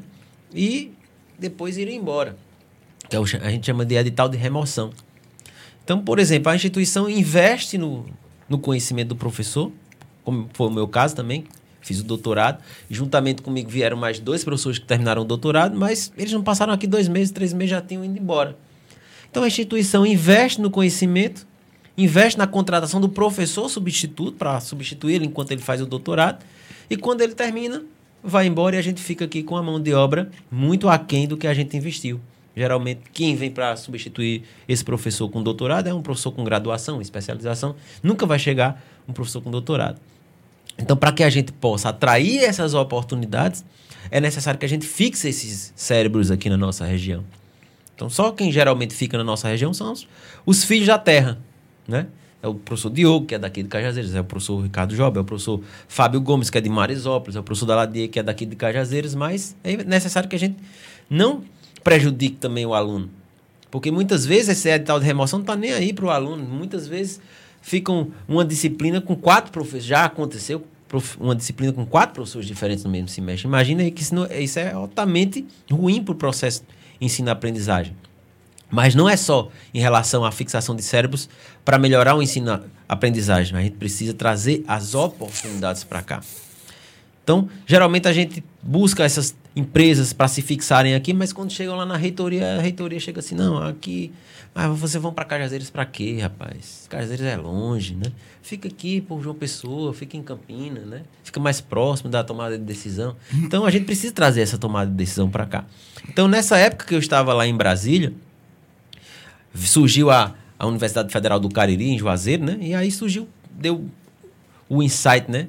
Rapaz, vamos tentar fazer essa, esse mesmo processo aqui no Instituto Federal da Paraíba, que já que o Instituto Federal se tornou uma máquina altamente inchada, né? São 16 campos mais 5 campos avançados, ou seja, 21 campos. É maior do que a UFCG e a UFB juntos, né? E, por exemplo, hoje hoje- a, o- a, o- a reitoria do Instituto Federal da Paraíba tem 453 servidores, 128 docentes.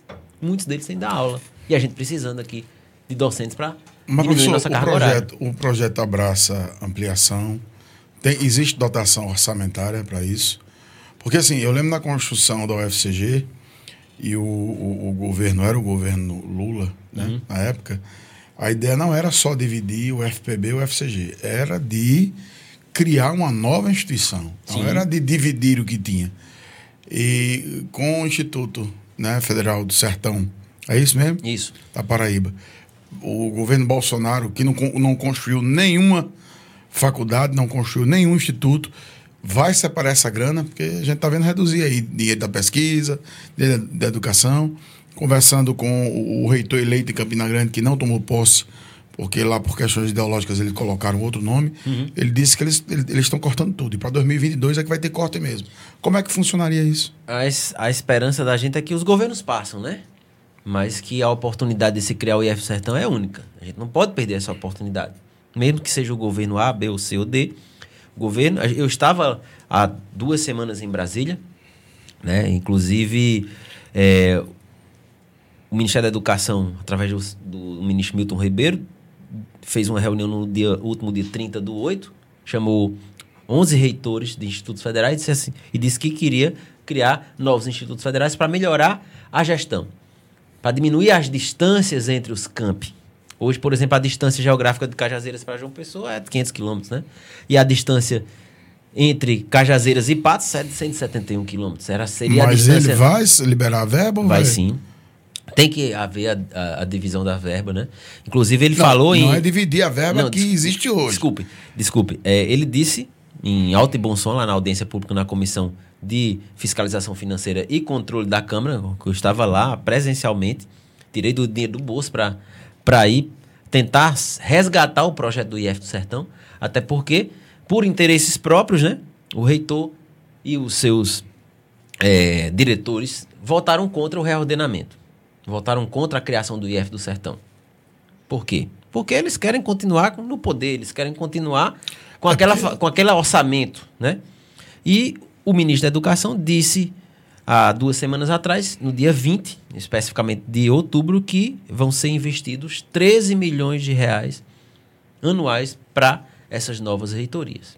É, porque assim, eu acredito que não é retirar orçamento da, do IFPB. Não.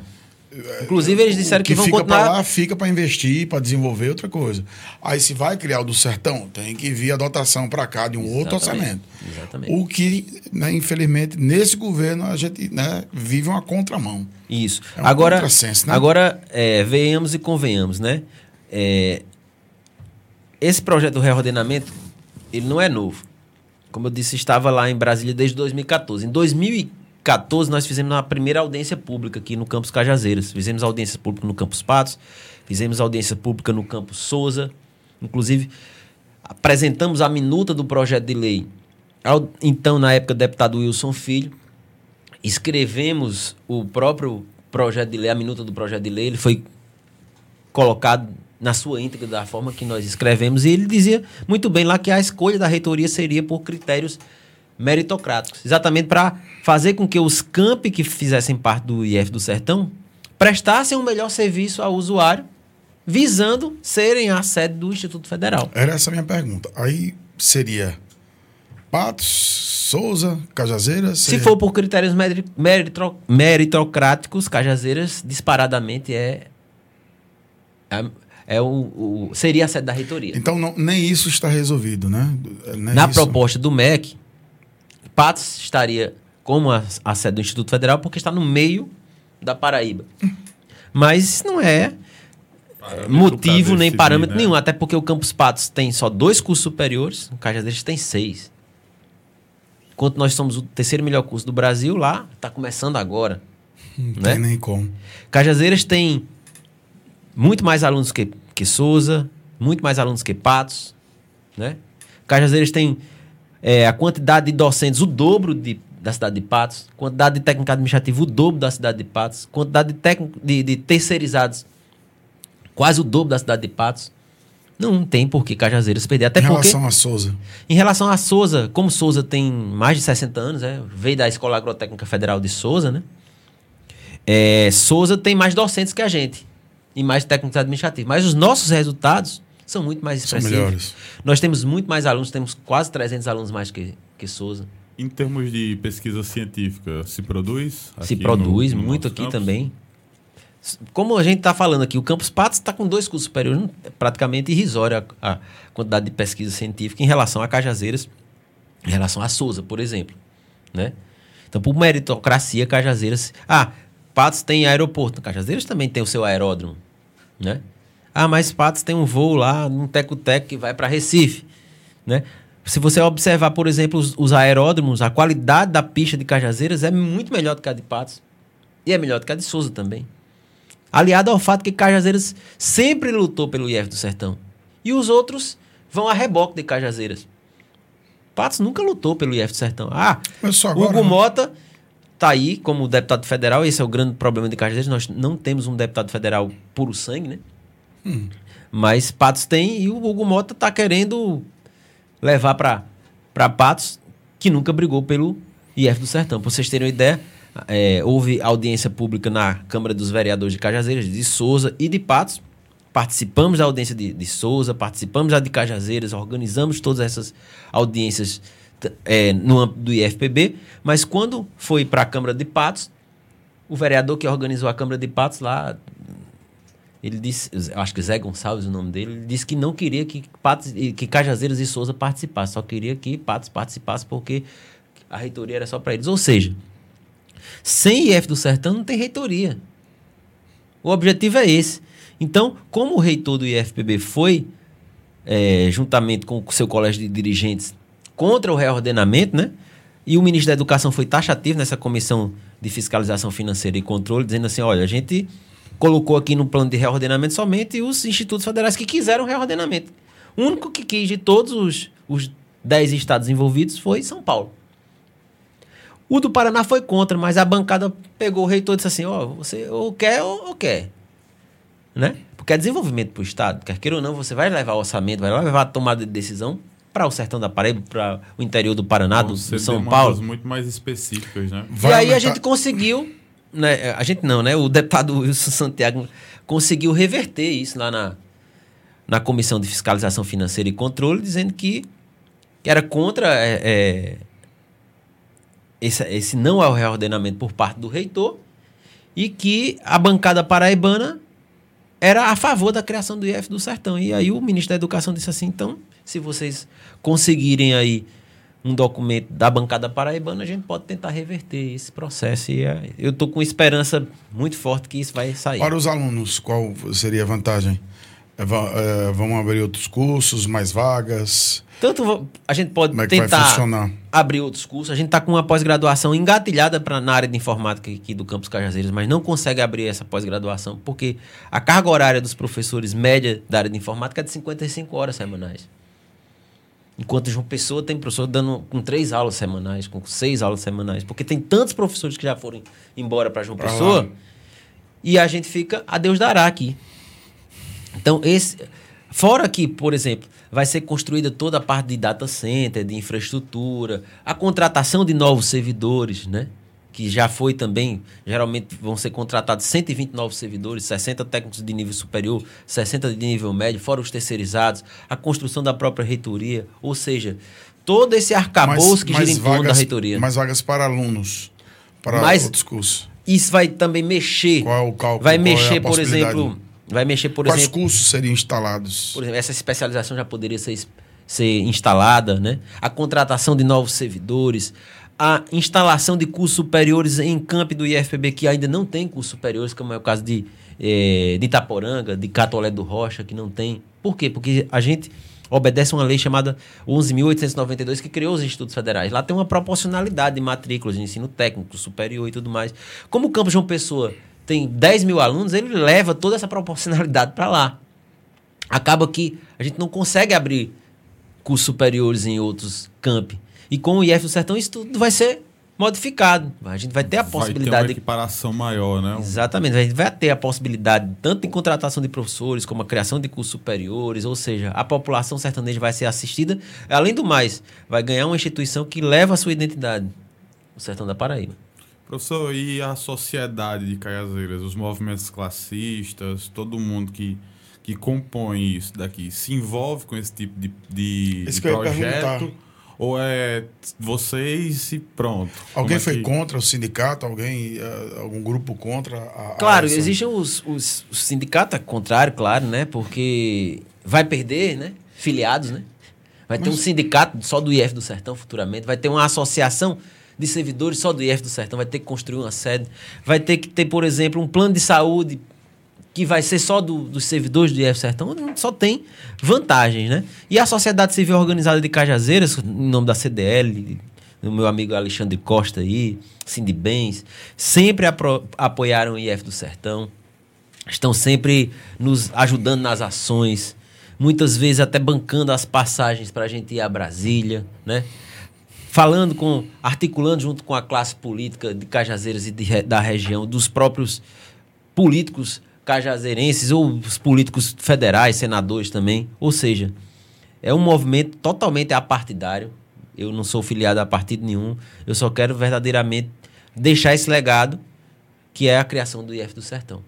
Existe, existe alguma vantagem específica para o comércio de Cajazeiras com com a criação do, do IFSPB. Se a reitoria vier para cá, só, só vantagem, né? Imagine aí que Vão, você vai, vai, vai receber, consumo, no né? mínimo, né? um milhão né, de, de acréscimos no mercado local, fora que a tomada de decisão pontual vai poder fazer com que a gente traga um parque tecnológico para Cajazeiras, né? Um centro de convenções para Cajazeiras. Ou seja, Cajazeiras vai crescer aí 50 anos em 5 se uma reitoria dessa vier para cá. Já que a gente tem a mão de obra altamente especializada, está recebendo a transposição do Rio São Francisco, que vai também demandar uma mão de obra altamente especializada também.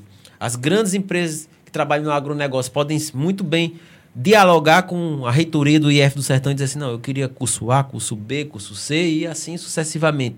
Então, tó, a gente só traz vantagens. Eu não vejo desvantagem nenhuma com a criação do IF Sertão. Eu tô, sou um, quanto, um tanto quanto cego em relação ao IF do Sertão. Minha, a minha única preocupação, a minha, meu único questionamento é exatamente quanto a, a, a dotação. É porque, assim, o atual governo não criou nada, né? Desfez o que tinha, na verdade, as, as nossas universidades e os nossos institutos técnicos estão passando por uma situação né, crítica, né? A história vai registrar isso posteriormente. E é, na verdade, uma expectativa para um outro governo, não para esse, né? Sim. É porque, assim, dividir, se for, se for para dividir o dinheiro que vai para lá, para cá, que aí você cria uma série de, outro car de outros cargos toda uma burocracia, aí o estudante ganha o quê? O aluno ganha o quê? Você vai botar um reitor com um monte de servidor, vai pegar o dinheiro, dividir ali, não, não entendeu?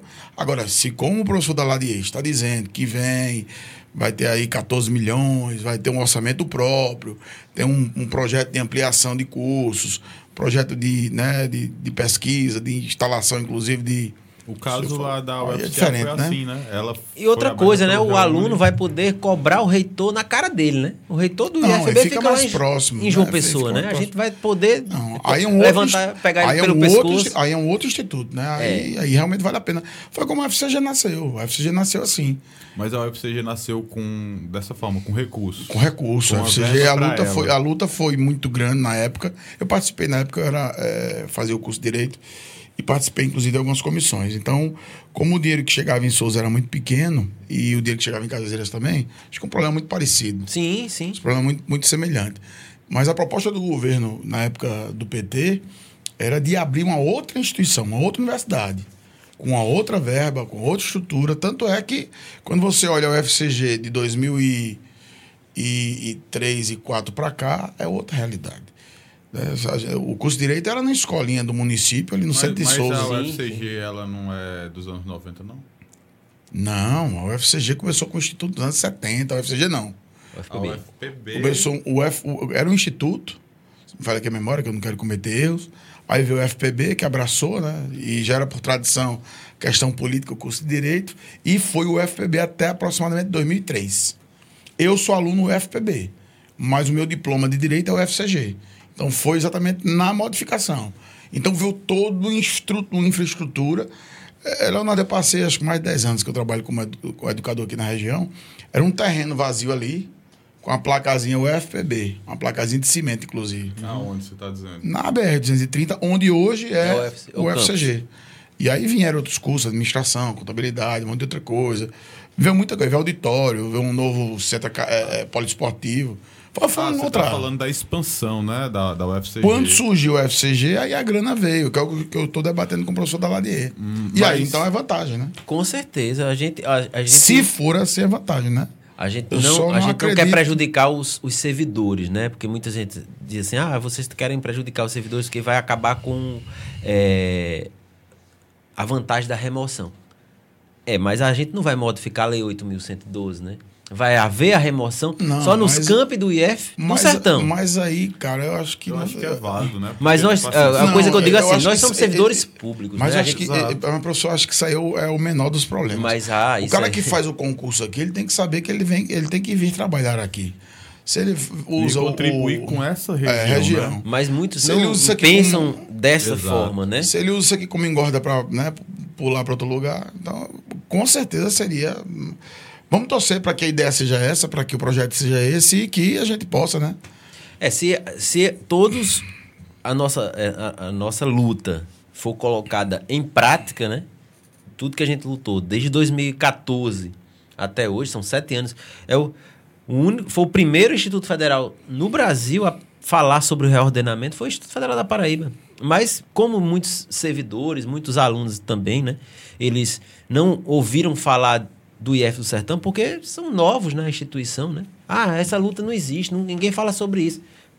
A gente fala disso desde 2014, né? O projeto de lei que, que institui a criação do Instituto Federal do Sertão é de 2016, 4389 de 2016. Tem outro projeto de lei, o 3057 de 2019. Qual outro instituto federal que pensou em reordenamento que tem projeto de lei no Brasil?